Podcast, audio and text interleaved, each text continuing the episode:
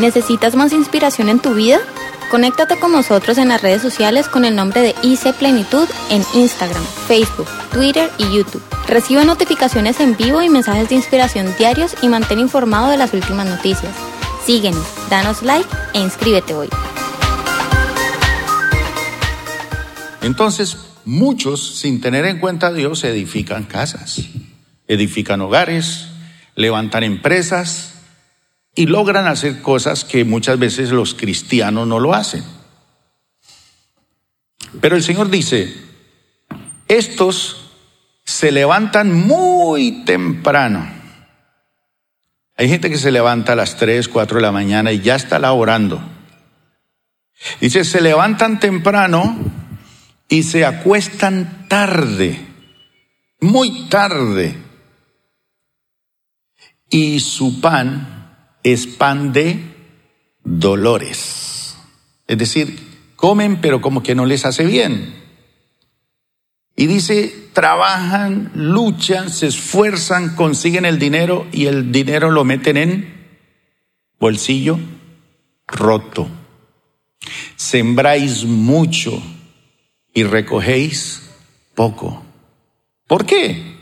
Porque no hemos aprendido eh, a disfrutar y a entender que cuando uno sabe que el Señor edifica la casa y que Él sabe hacer las cosas mejor que nosotros, poder oír su voz. La mayoría de nosotros venimos a la iglesia a brindarle al Señor alabanza y adoración. Voy a ir a la iglesia a cantarle al Señor, a orar. Pero muy pocos nos tomamos el tiempo para oír su voz. Entonces, como no oímos la voz del Señor, ¿Y por qué no oímos la voz del Señor?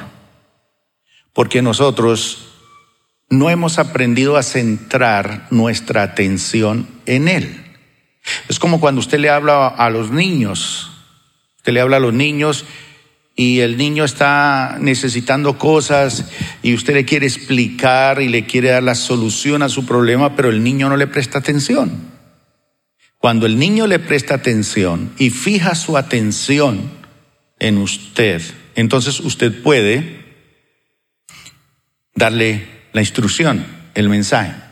Entonces nosotros estamos tan ocupados en solucionar los problemas del hogar, de los negocios, de la vida, y centramos toda nuestra atención en las cosas, no en Él.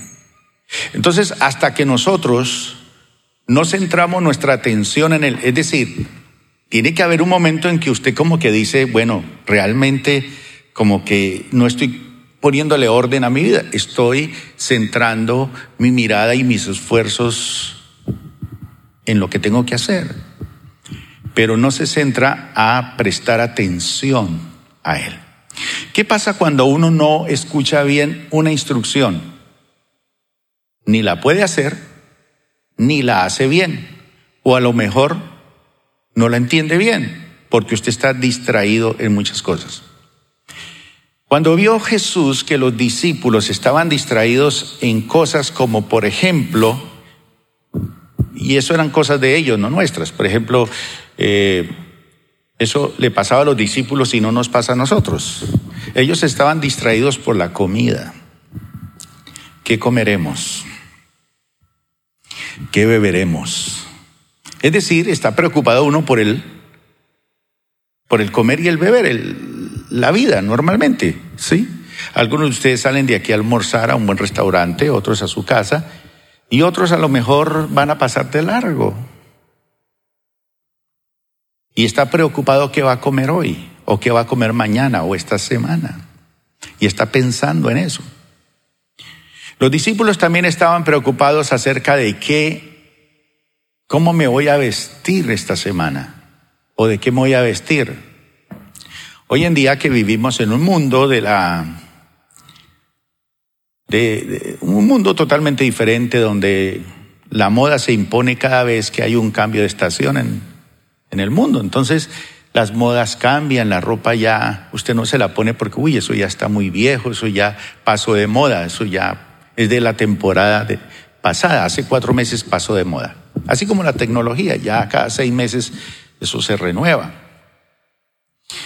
Entonces los discípulos estaban preocupados por qué comer, qué beber, cómo vestirse, cómo ganarse el día a día, cómo suplir sus necesidades. Y Jesús les dice, buscad primeramente el reino de Dios y su justicia y todas las preocupaciones que ustedes tienen, todo eso les va a venir por, por añadidura, por lógica. ¿Qué es añadidura? Si usted abre la, la llave, ¿qué va a salir? Agua. Sí, si hay agua, si no hay agua, pues no sale nada. Sí, pero tiene solamente que abrir el grifo y sale el agua. ¿Sí? Entonces, hay cosas que son muy esenciales en la vida, pero no tenemos que centrarnos en las cosas esenciales de la vida, tenemos que centrarnos en Él.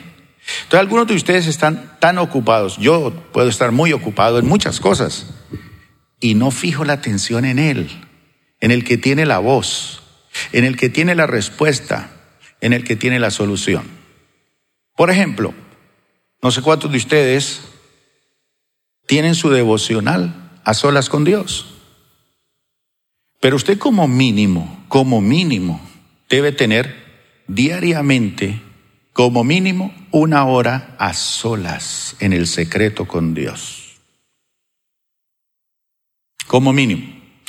Y si usted es casado y su esposa es cristiana o su esposo es cristiano, entonces debe tener como mínimo una hora de oración los dos a solas. Y si sus hijos son cristianos y están bajo su tutela, por lo menos debe tener una hora semanal de devocional con ellos, con su esposa y sus niños. Una hora a la semana, donde lean, donde charlen acerca de las cosas de Dios, donde oren por las, los sueños y los anhelos que tienen los hijos, que tienen los padres, en tres cosas esenciales. Lo de Dios, lo de nuestra familia y acerca de los, la productividad, lo que estamos planeando hacer. Y unificar una visión de oración y aprender a oír la voz de Dios. Ahora, según la Biblia, ¿quién es la cabeza, el representante legal del hogar? ¿La mujer? ¿Quién es? El hombre. Según la Biblia, el hombre es el representante legal ante Dios. Es la cabeza del hogar y es el sacerdote del hogar. Y un sacerdote tiene que atraer la presencia de Dios al pueblo. Eso es lo que hace el sacerdote. El sacerdote atrae la presencia de Dios a la familia. Y hay que atraerla. Y para atraerla, sencillamente hay que conocer cómo se atrae la presencia de Dios. Eso no es así en seco y todo frío. Pónganse de pie niños que vamos a leer la Biblia. Eso es un culto. No, hay que saber atraerla. Pero hay hombres que han delegado esa responsabilidad a su esposa. Entonces ya está fuera del orden de Dios. Quien debe ser el esforzado en traer la presencia de Dios al hogar es el hombre. Pero el hombre ha delegado esa responsabilidad en otros. Entonces, cuando uno se sale de los principios y el orden de la palabra de Dios, va a sufrir muchas cosas. Va a sufrir muchas cosas anormales en su hogar, en su economía.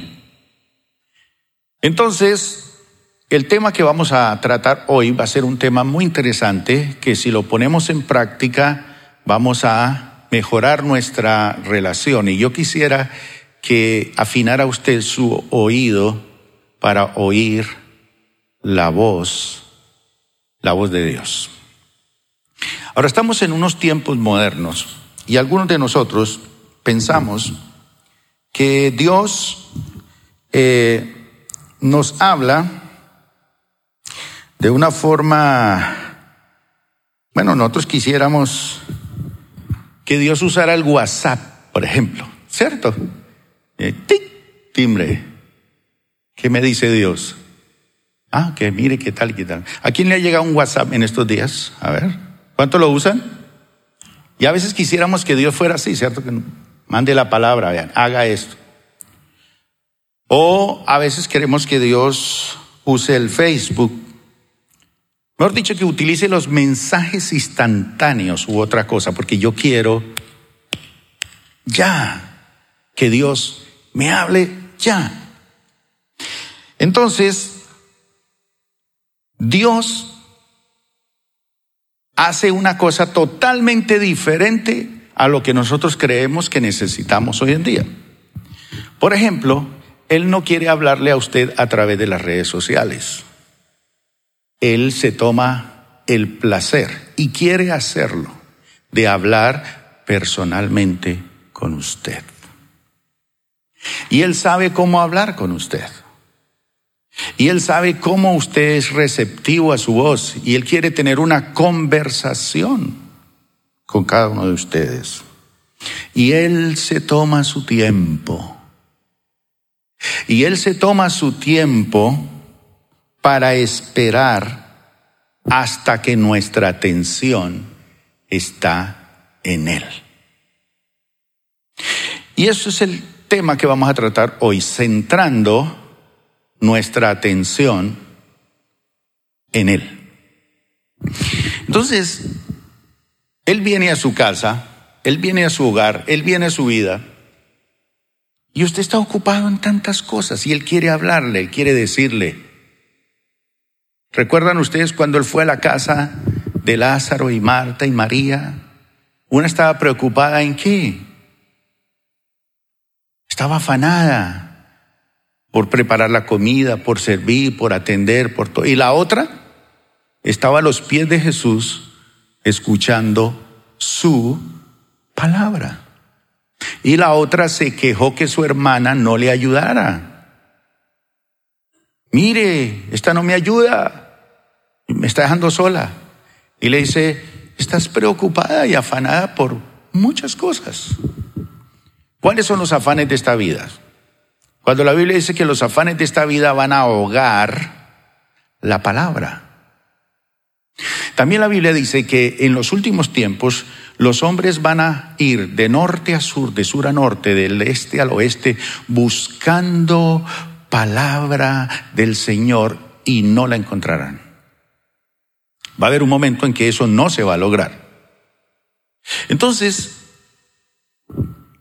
Jesús Dios el Padre, el Espíritu Santo, viene a nosotros y quiere hablar con nosotros personalmente.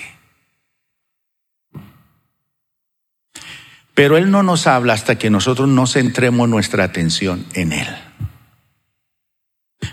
Mírelo a Él, mírelo fijamente a su rostro, préstele atención, deje un poquito las cosas y centre su atención en Él. Ahora, la palabra de Dios viene para darnos dirección. Y la palabra viene de una forma personal. Y Dios viene por su propia voluntad. Y Dios viene para darnos revelación. Pero muchas veces nosotros pensamos que la palabra no la tienen que traer. Entonces decimos, Señor, por favor, necesito que me traigas la palabra.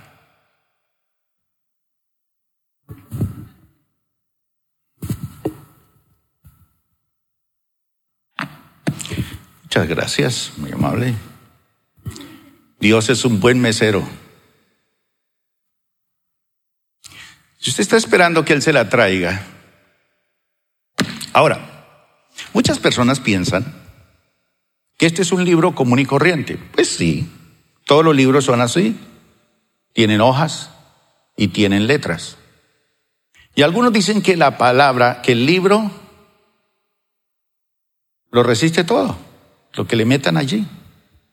La diferencia es que cuando uno tiene la convicción y la seguridad de que es la palabra de Dios, yo no tengo que esperar que el mesero llegue y me traiga, y el mesero Dios, que queremos, pues creemos o queremos que Dios sea así.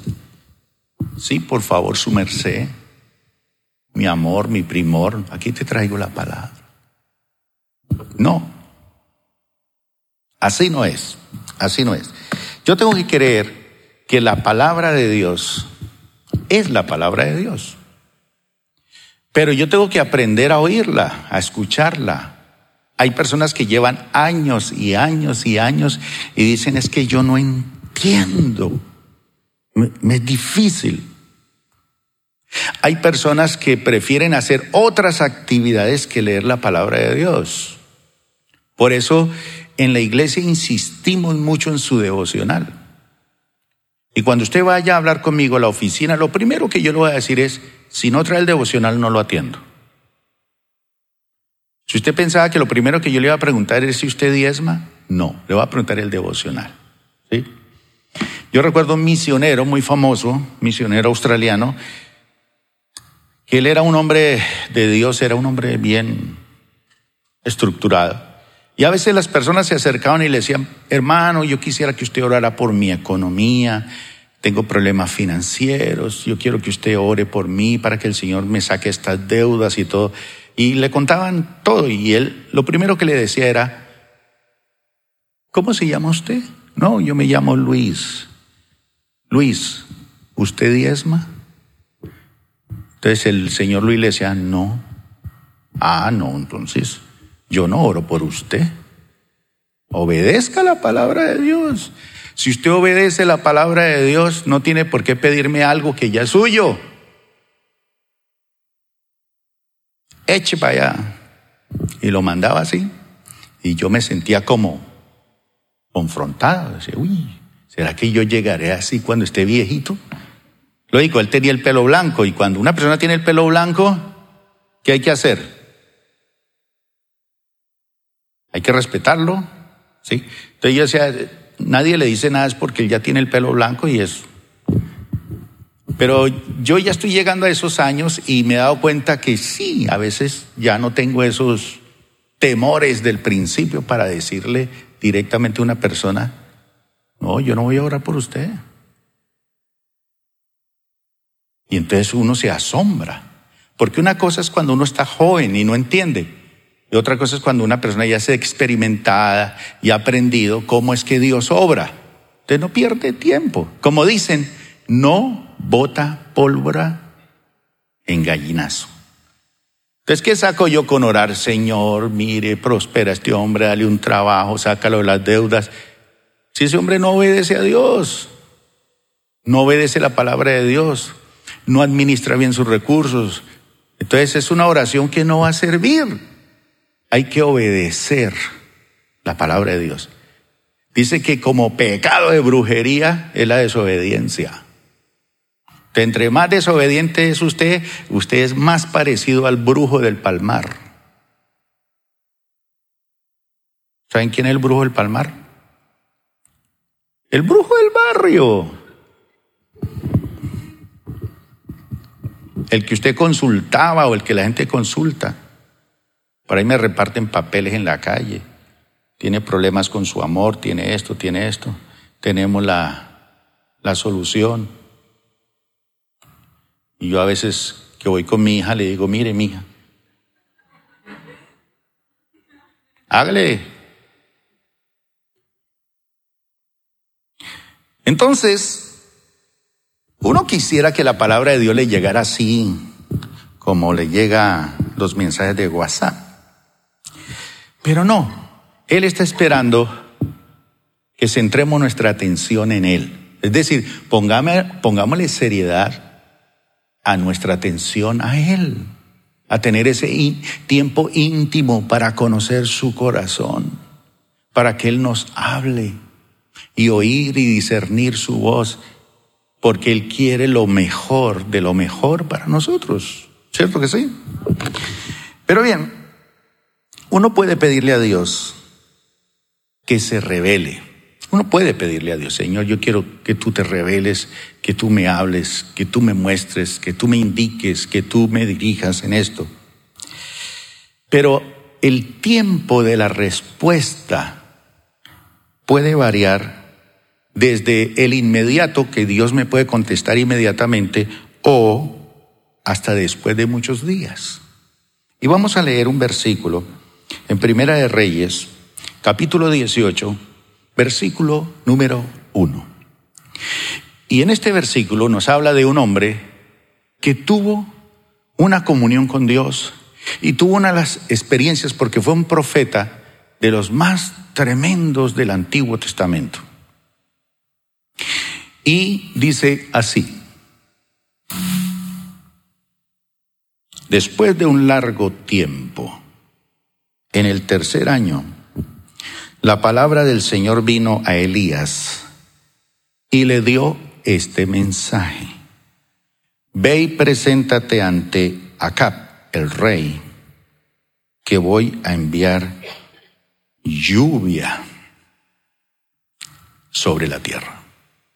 ¿Qué le llama la atención de este pasaje bíblico?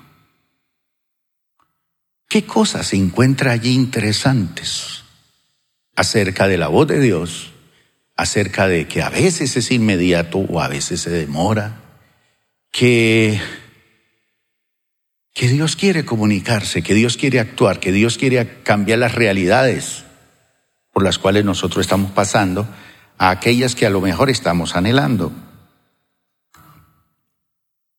Por ejemplo, hablemos del tiempo. ¿Cuánto hacía que no venía palabra al profeta? ¿Qué dice allí al comenzar el versículo?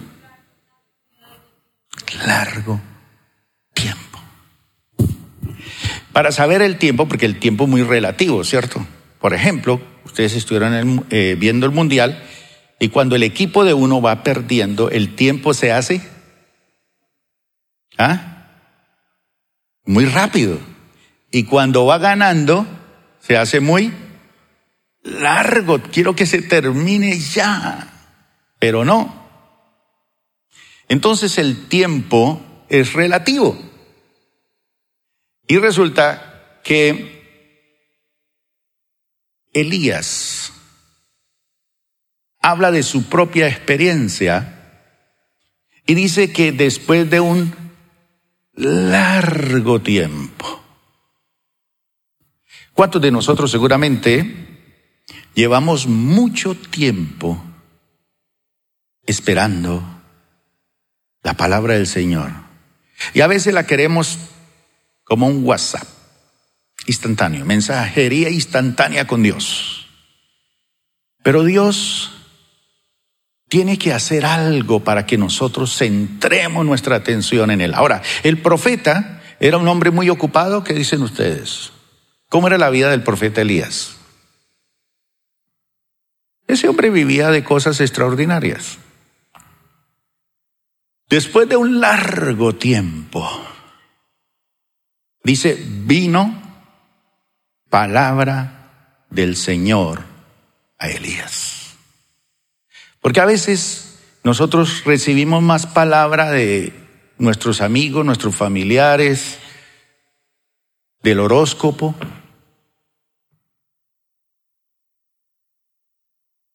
que palabra del Señor.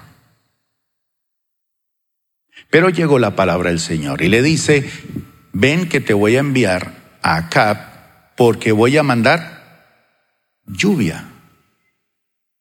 ¿Cuántos meses, años, había cesado la lluvia sobre Israel. ¿Quién había dado la orden de que no lloviera? El mismo, el profeta. Pero era un tipo que la, tenía clara con Dios. Es que no va a llover sobre esta tierra tres años y medio. No va a llover para que ustedes que dependen de la lluvia y de la agricultura y sepan que su estómago está vacío y que va a haber escasez, sepan que Dios es el Dios de Israel y que maneja la naturaleza y todo. Esto afectó al mismo Elías porque después de que hubo escasez le tocó irse él por allá a un arroyo a beber y los cuervos le traían pan y carne, pan y carne todos los días.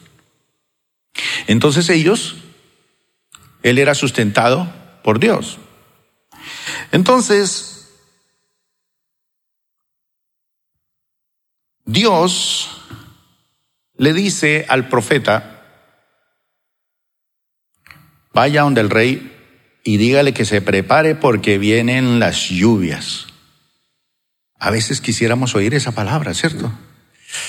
Lluvias de bendición. Ese es el propósito de Dios. Yo creo eso. Yo creo que Dios tiene lluvias de bendición. Pero a veces no lo captamos. ¿Por qué no lo captamos? Porque no estamos centrados en Él. Estamos centrados en mirar el cielo, no hay ninguna nube. Toda la noche hemos pescado y no hemos hallado nada. Pero el Señor dice, présteme atención, tire la red hacia el lado que yo le digo. Pero Señor, pero es que hemos hecho esto, pero es que mire, pero es que tal. Tire la red hacia el lado que yo le estoy diciendo. Y la tiró. ¿Y qué pasó con la red? Eran tantos los peces que las redes se reventaban de la cantidad. Esa es la, lluvia de bendición, de multiplicación. Pero Él quiere que centremos nuestra mirada y nuestra atención en Él. Entonces, vamos a ver, me gustaría ilustrar esto usando un pasaje muy conocido, donde el profeta Elías entró en un momento difícil de su vida. Él entró en una etapa de, depresión. Y, ¿Y cómo se manifiesta la depresión de Elías? Nos dice que él lo primero que hizo fue dejar a su criado. Cuando uno empieza a abandonar sus discípulos es síntoma de depresión. Cuando uno no quiere tener nada con nadie en la iglesia son síntomas de depresión. No quiero estar con nadie. No quiero ni ministrarle a nadie ni orar con nadie. La segunda cosa que encontramos es que él se fue por el desierto. Elías buscó qué? Los peores enemigos de la estabilidad anímica es el aislamiento. Entonces él se va a solas, se aleja.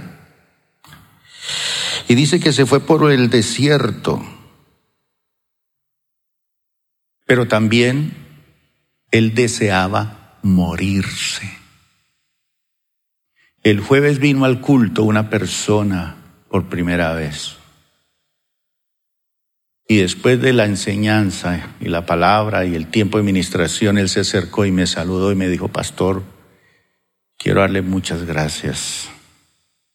Yo iba pasando por aquí y entré. Hoy me iba a quitar la vida. Hoy había decidido matarme. Porque no resisto. No resisto más. Pero esta noche lo que oí, lo que pasó, me dio ganas de vivir. Y le quiero dar gracias. Y tiene su esposa, tiene sus hijos, tiene todo. Pero está pasando por un momento difícil. Un hermano venezolano que pasaba por aquí. Otro síntoma es que una persona le da por dormir mucho. El deprimido le da por dormir y dormir y dormir. Otro síntoma es dejar de comer. Cuando mi hijo Edras dice que no quiere comer, yo me asusto. Digo algo, ¿qué es lo que está pasando? Entonces ya come poco. Sin embargo, Dios es tan maravilloso que antes de pegarle la vaciada, antes de darle el coscorrón, lo primero que le dice es, coge un ángel y le dice, vaya, llévele una botella de agua y llévele una tortica de estas que hacemos aquí en el cielo. Entonces lo primero que hizo fue vaciarlo. ¿Qué le dijo el ángel? Levántate come, come. Y él se levantó, comió y se volvió a acostar, a dormir. No quería más. Pero comió. Luego el ángel lo despierta y le dice, levántate mi hijo porque gran, ¿qué? Camino te resta.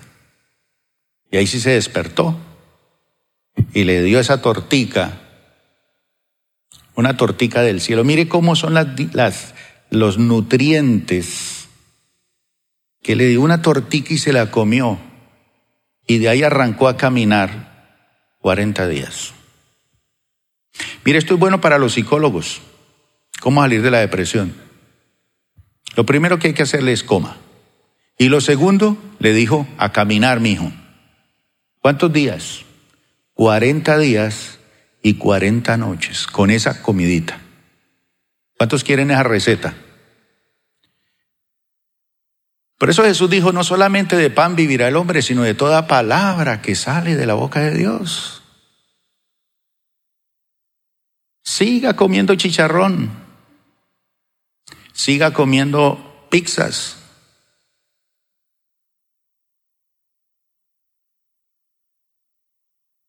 Le va a volver a dar hambre, pero cuando usted coma de la palabra de Dios no volverá a tener hambre jamás. Porque la palabra de Dios es palabra de Dios y tiene lo mejor para ti. Entonces, ¿lo puso a hacer ejercicio? Eso es una buena cosa para la depresión. ¿Lo puso a caminar? ¿Cuántos días? 40 días. Y luego lo sacó de sus actividades normales. Vamos a ver estos versículos para que notemos estas cosas, pero eso se las, se las quise mencionar.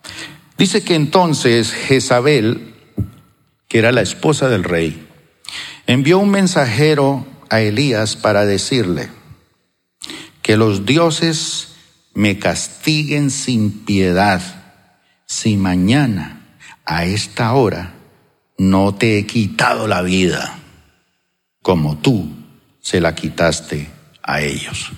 Imagínese esa noticia.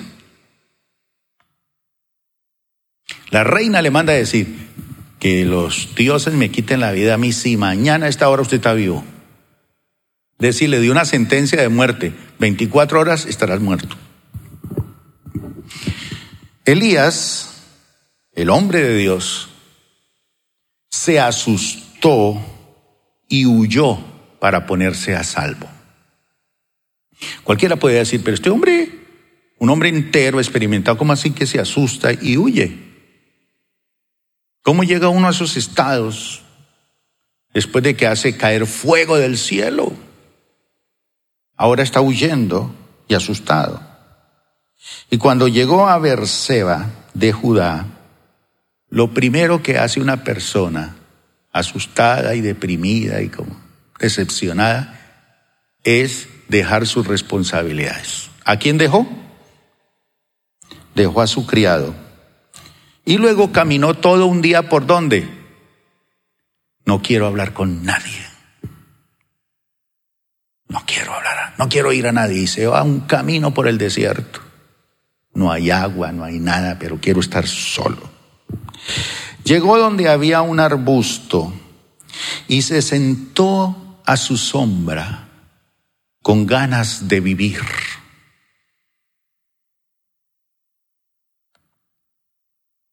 con ganas de morirse.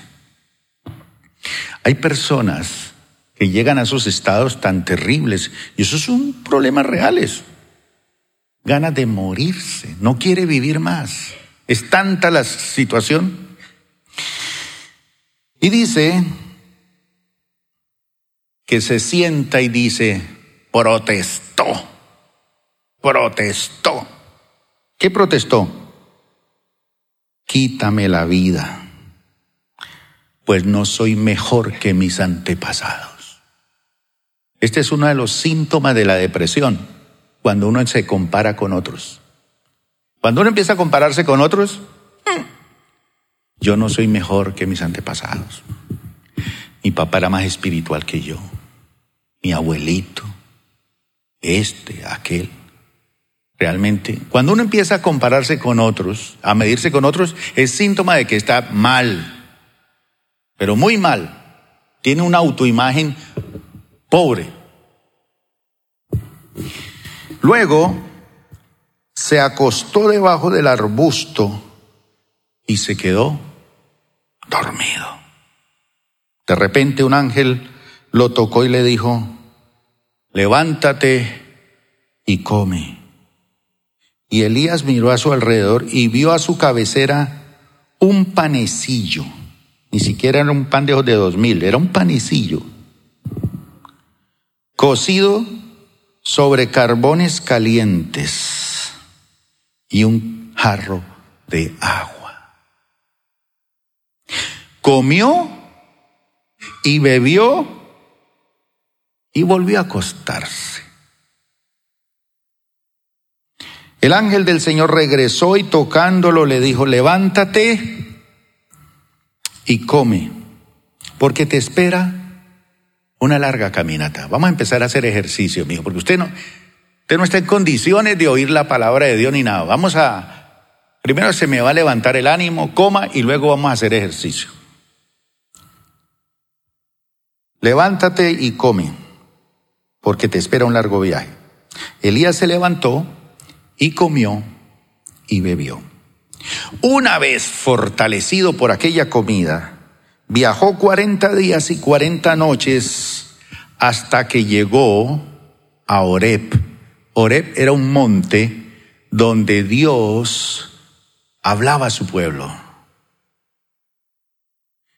Un lugar, digamos el lugar secreto, el lugar donde Dios quiere comunicarse con nosotros. Donde Dios dice, bueno, ¿vas a poner la atención en mí? Has hecho llover, matas profetas, haces cosas tremendas, hazañas, pero no prestas atención a mí.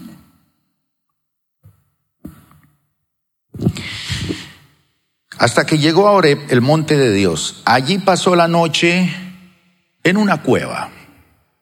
Más tarde, la palabra del Señor vino a él. ¿La leemos al tiempo? ¿Todos? ¿Cuál fue? No. Más tarde la palabra del Señor vino a él. El interrogante.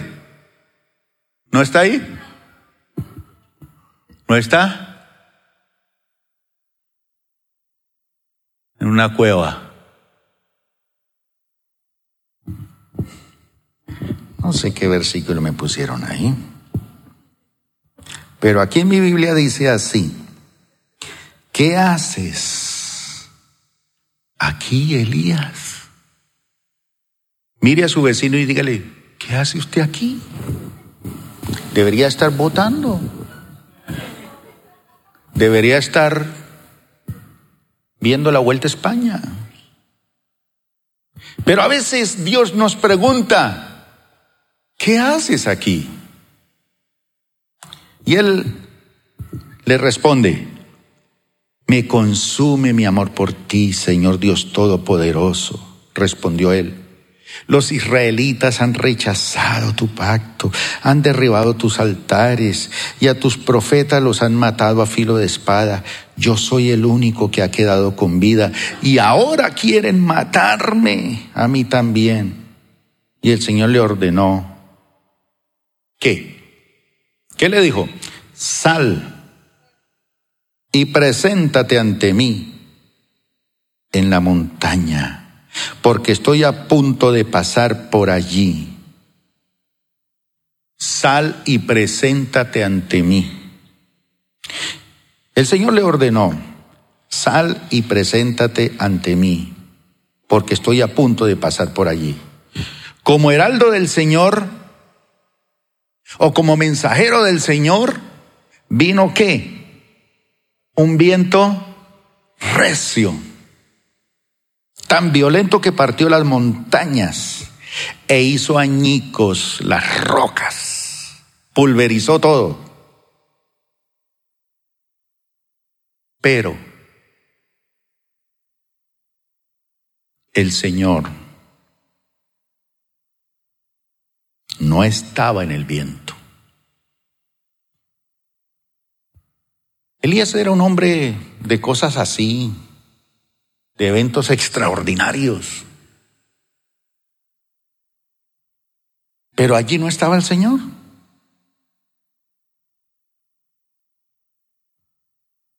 Y uno podría pensar,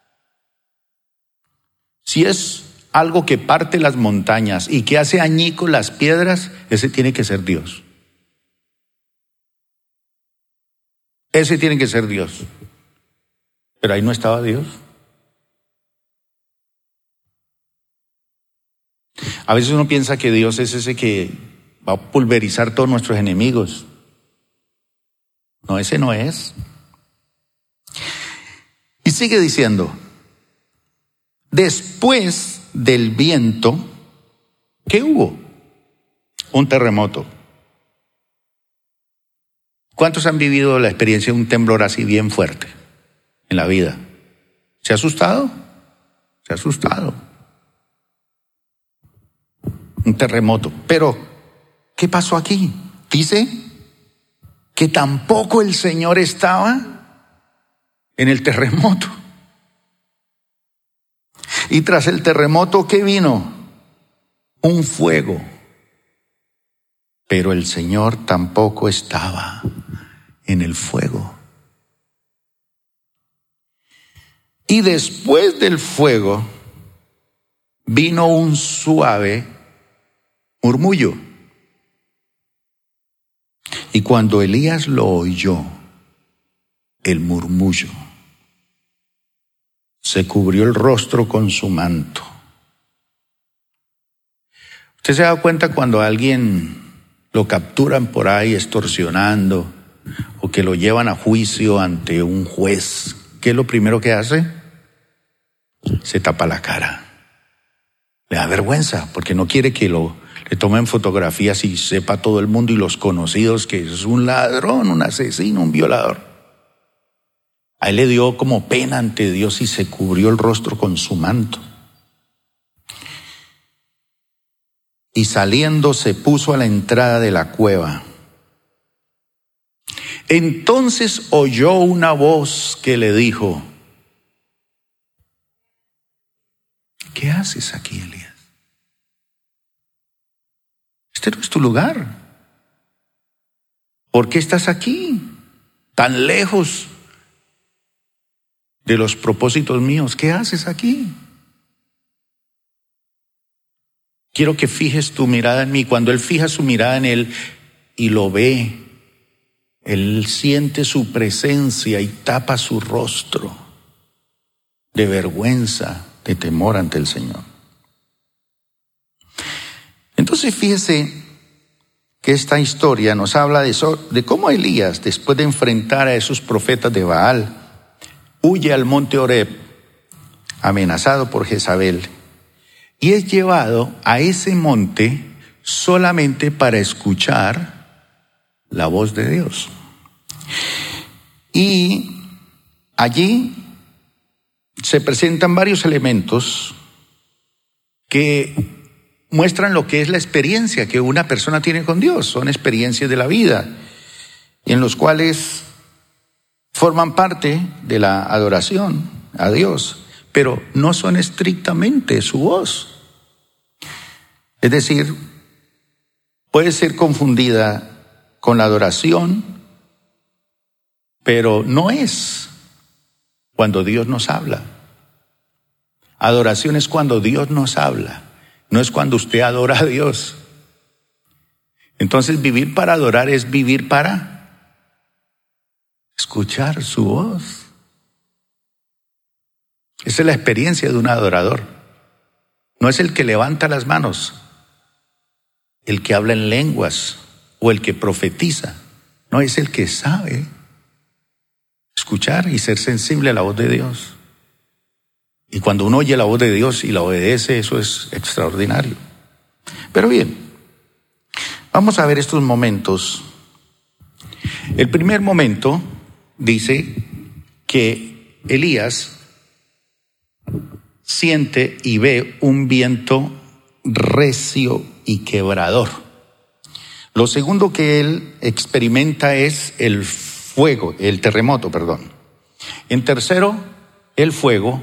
Y por último, un murmullo, un silbido apacible, una cosa muy tenue, que no es tan espectacular, sin embargo produce unas cosas extraordinarias. Entonces, veamos estas etapas. Veamos lo del viento recio. Es aquella etapa en la vida en que la alabanza y la adoración entramos, pero por lo general, cuando uno entra por primera vez en una relación con el Señor, la primera reacción nuestra es una reacción de resistencia a Dios. Yo no puedo creer que Él obre así. Yo no puedo que Él, yo no puedo entender que como así, que me caiga de la escalera y me coja de la brocha. Yo no entiendo. Yo no entiendo eso de que con cinco panecillos y dos peces puedan comer más de 15 mil personas. Yo no puedo entender eso. Yo no puedo entender que, que yo hable y una, una hacha que está en el fondo del río flote para yo poder cogerla. Yo no puedo entender eso, de que en el desierto nos llueva carne y comamos. Yo no entiendo eso de que Dios envíe cuervos y me lleve comida cuando nos estamos muriendo de hambre todo el mundo. Entonces, ese viento recio y quebrador es, es ese momento en la vida donde nuestra resistencia a Dios tiene que ser quebrada, destruida, donde esos muros de indiferencia y separación se, se rompen, se derriban, se vuelven trizas, los montes se, se deshacen, las piedras se vuelven polvo. Y esta parte de nuestra vida es interesante y es muy, pero muy necesaria, claro que sí, pero no significa que usted está escuchando la voz de Dios. No, o que es la voz de Dios. Cierto que cuando usted adora a Dios y entra en esta etapa del viento recio, esa etapa de adoración es la etapa en que usted quiebra los obstáculos, quiebra aquellas cosas que nos impiden escucharlo y entrar en comunión con Dios. Hay montañas, tenemos montañas y, y nos las pasamos hablando de las montañas y Jesús dice, no háblale a la montaña. Dile a este monte, trasládate, pero nosotros nos la pasamos hablando del monte, de los problemas. Nuestro vocabulario no es un vocabulario. Entonces, cuando una montaña de estas se cae y las piedras se pulverizan y como que esos obstáculos se, se, se quiebran para que podamos entrar en comunión con Dios, creemos que es la voz de Dios. No, no es. La segunda etapa es la etapa del terremoto, es aquella etapa en la cual esos obstáculos entre Dios y nosotros ya han sido quebrados. Hay que pasar por ese proceso de quebrantamiento. Pero la época del terremoto o el, instante es el terremoto es cuando nuestra vida y nuestras emociones son conmovidas, empiezan a conmoverse. ¿Qué es conmoverse? Como cuando usted ve a alguien y se conmueve. Dice, uy, pero ¿cómo esta persona puede aguantar tanta hambre, tanto frío? ¿Cómo es que está sufriendo tanto, tanto? Conmoverse. Igualmente es una etapa con Dios en la cual nuestras emociones se empiezan a conmover, como en un terremoto. Entonces, como hay, me empiezo a conmover, entonces mis manos se alzan cuando usted no levanta las manos en la adoración es que usted todavía ni se está conmoviendo. ¿Sí? Y el Señor esperando, ah, ¿para qué va a levantar las manos? Ah. Entonces levanta las manos. Nuestros ojos, en vez de que estar así,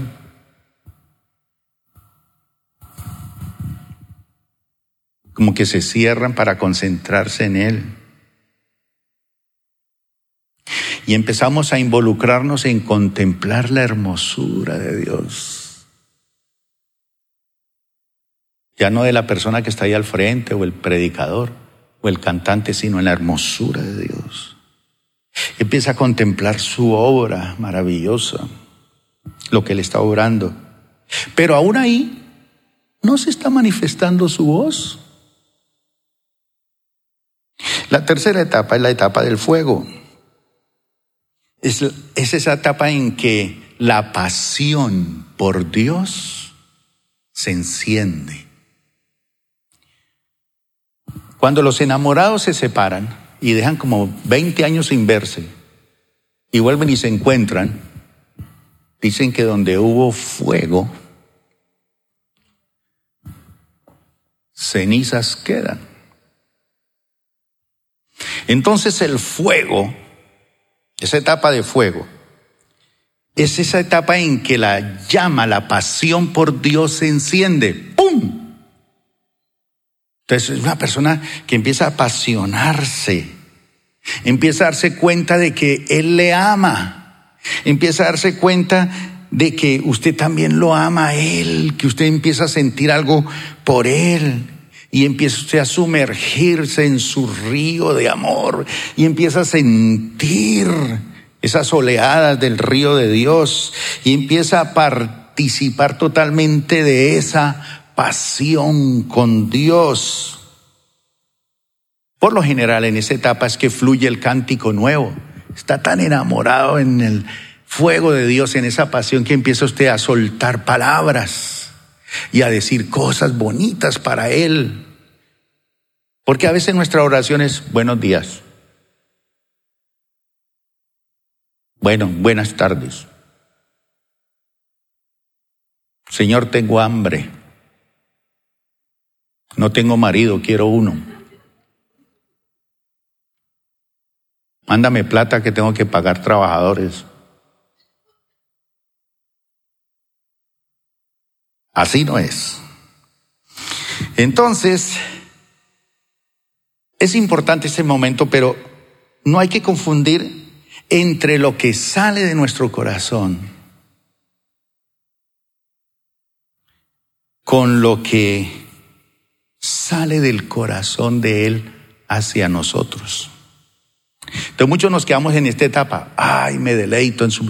Yo fui hoy al culto y me deleité con su presencia. Ay, le hablé al Señor, pude manifestarle mi amor.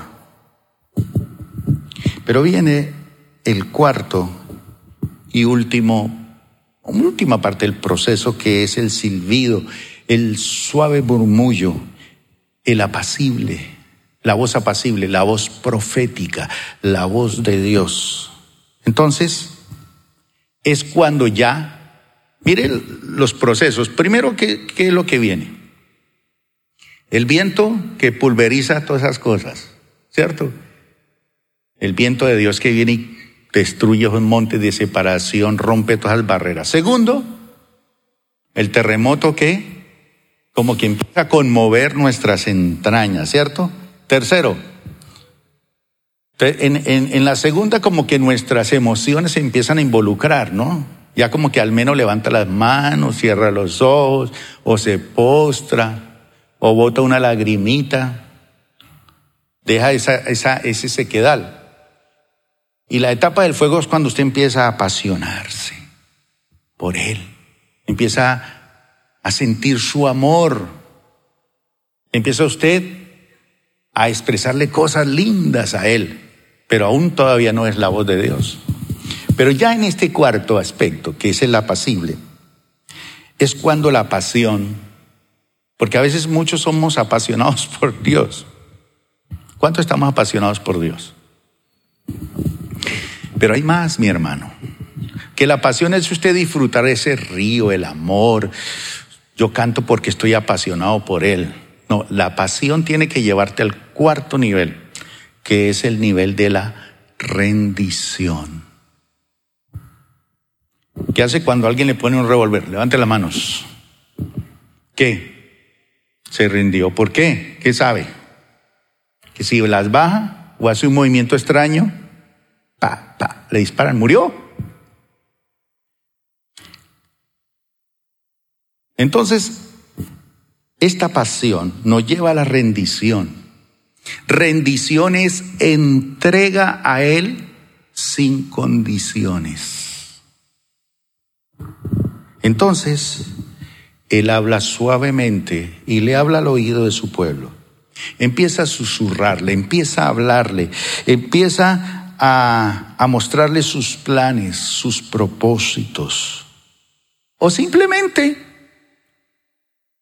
a decirle en sus propias palabras, yo te amo. Y entonces nos sucede como Samuel. Habla, Señor, porque tu siervo escucha.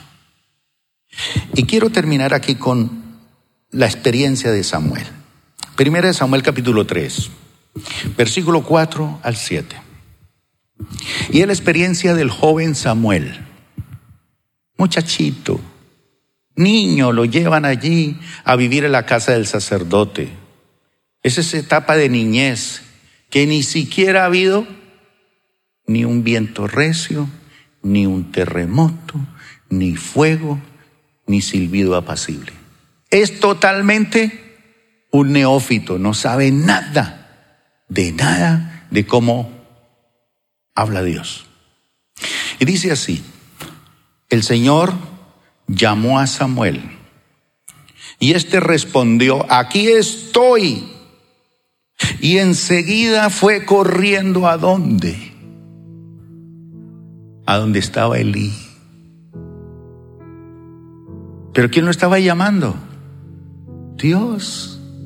A veces Dios te llama a ti cuando no, no conoces su voz y corres pensando que es tu esposa que te está llamando, o tu esposo, o tu jefe. Y le dijo, aquí estoy. ¿Para qué me llamó usted? ¿Qué le dice Elí el sacerdote? Yo no te he llamado. Respondió Elí, vuelve a acostarte. Y Samuel volvió a su cama, pero una vez más el Señor lo llamó Samuel. Él se levantó y fue donde estaba quién. Segunda vez. Él creía que el que lo llamaba era quién. Una persona. Y le dijo, aquí estoy, ¿para qué me llamó usted? Hijo mío, le respondió Elí, yo no te he llamado. Vuelve a acostarte. Leamos todos al tiempo y ponga su nombre allí. Luis todavía no conocía al Señor, ni su palabra se le había revelado. Esa es la etapa en que muchos de nosotros nos quedamos. Samuel, Luis, Lucía, Pedro no conocía al Señor. Ni su palabra se le había revelado. Ese es el joven Samuel. Pero veamos el viejo Samuel, el experimentado y maduro. Capítulo 8, versículo 1 en adelante. Cuando Samuel entró en qué? En años. Puso a sus hijos como gobernadores de Israel con sede en Berseba. El hijo mayor se llamaba como Joel y el segundo Abías. Pero ninguno de los dos siguió el ejemplo de su padre, sino que ambos se dejaron guiar por la avaricia, aceptando sobornos y pervirtiendo la justicia. ¿Cómo se siente uno como pastor cuando sus hijos son unos sinvergüenzas? ¿Ah? Mal. Pero ¿se siente mal por sus hijos o por la crítica de la iglesia? Por las dos. Pero ¿cuál, cuál le afecta más a uno? La crítica a la iglesia. Mire, pastor, sus hijos borrachos, sus hijos están detrás de la plata. Vean esos hijos. El pastor sí, yo no tengo queja de él, pero esos hijos son unos sinvergüenzas. Y eso llega a los oídos del pastor y el pastor dice, ay Dios mío, yo por más que trato de hacer las cosas, mis hijos, mis hijos. Entonces, pero este es el, ¿cómo dice aquí? El Samuel que entró en años. ¿Sus hijos eran buenos o eran malos? Malos, malos. Pero Samuel sabe que sus hijos son malos y él está Tranquilo, dentro de la posición de una persona que conoce al Señor. No como Elí, que él sí los iba a dar unos sinvergüenzas, pero él no les decía nada. Entonces dice, le dijeron, se reunieron los ancianos de Israel y fueron a Ramá para hablar con Samuel. Viejo Samuel ya. Le dijeron, tú has envejecido ya. ¿Cómo se siente uno ya cuando alguien le dice, hermano, ¿por qué no desocupó el púlpito que usted ya está viejo? Sus hijos predican mejor que usted, hablan con más ganas. Usted está viejo. Usted se le olvida la prédica. Usted está viejo, es lo primero. Y tus hijos no siguen tu ejemplo. Es decir, ni usted ni sus hijos siguen para ya. Usted ya está muy viejo y sus hijos no sirven para nada. Mejor danos un rey que nos gobierne como lo tienen todas las naciones. Cuando le dijeron que querían tener un rey, Samuel se disgustó. Le dio como piedra, ¿cierto? Pero él hizo algo que aunque a usted le dé piedra, ya una persona experimentada sabe que tiene que hacer. Entonces se puso a qué? A orar al Señor. Pero el Señor inmediatamente, ¿qué le dijo? ¿Qué le dijo?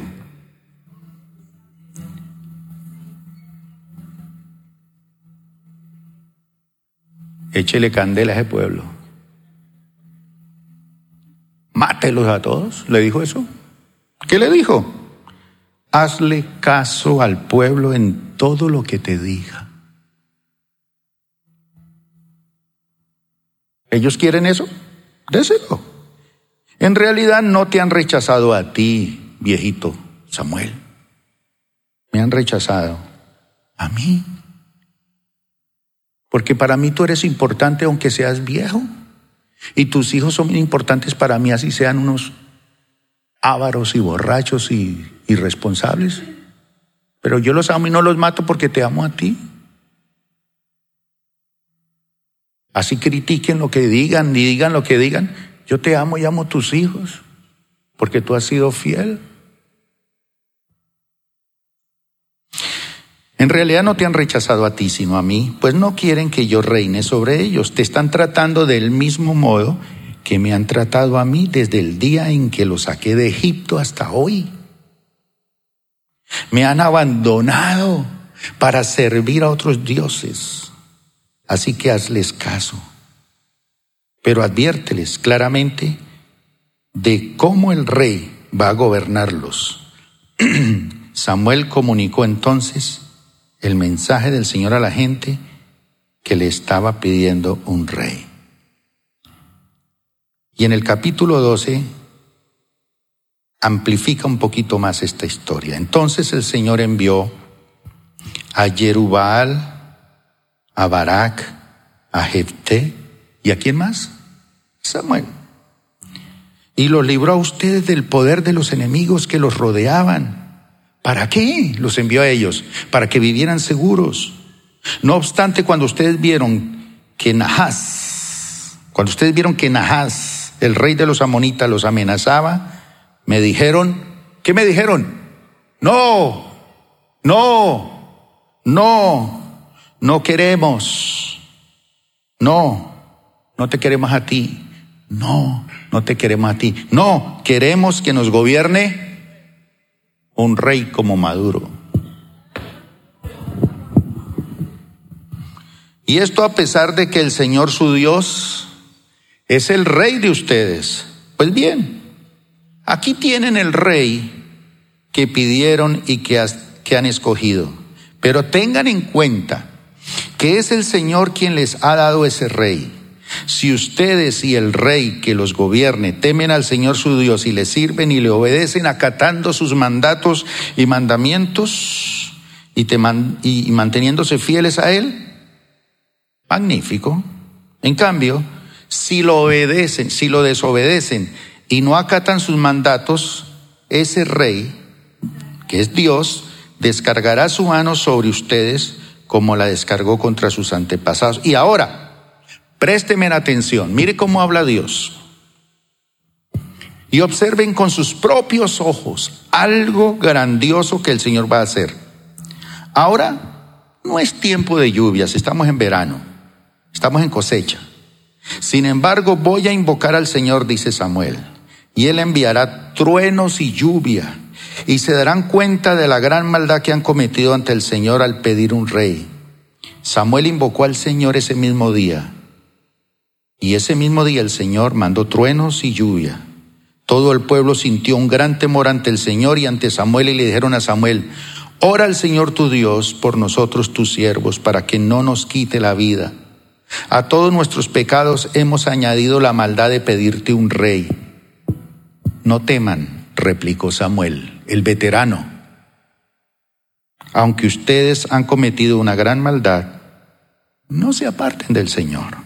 Más bien, sírvanle de todo corazón, no se alejen de Él por seguir a ídolos inútiles, que no los pueden ayudar ni rescatar, ni rescatar, pues no sirven para nada.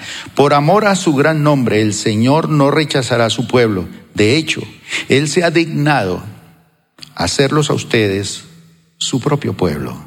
En cuanto a mí, dice Samuel, que el Señor me libre de pecar contra Él, dejando de qué? De orar. Es un hombre que ya sabe el secreto. El secreto de oír la voz de Dios, de hablar con Dios, de orar por usted.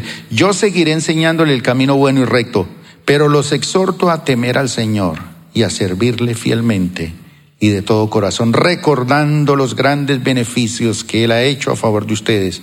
Si persisten en la maldad, tanto ustedes como su rey serán destruidos.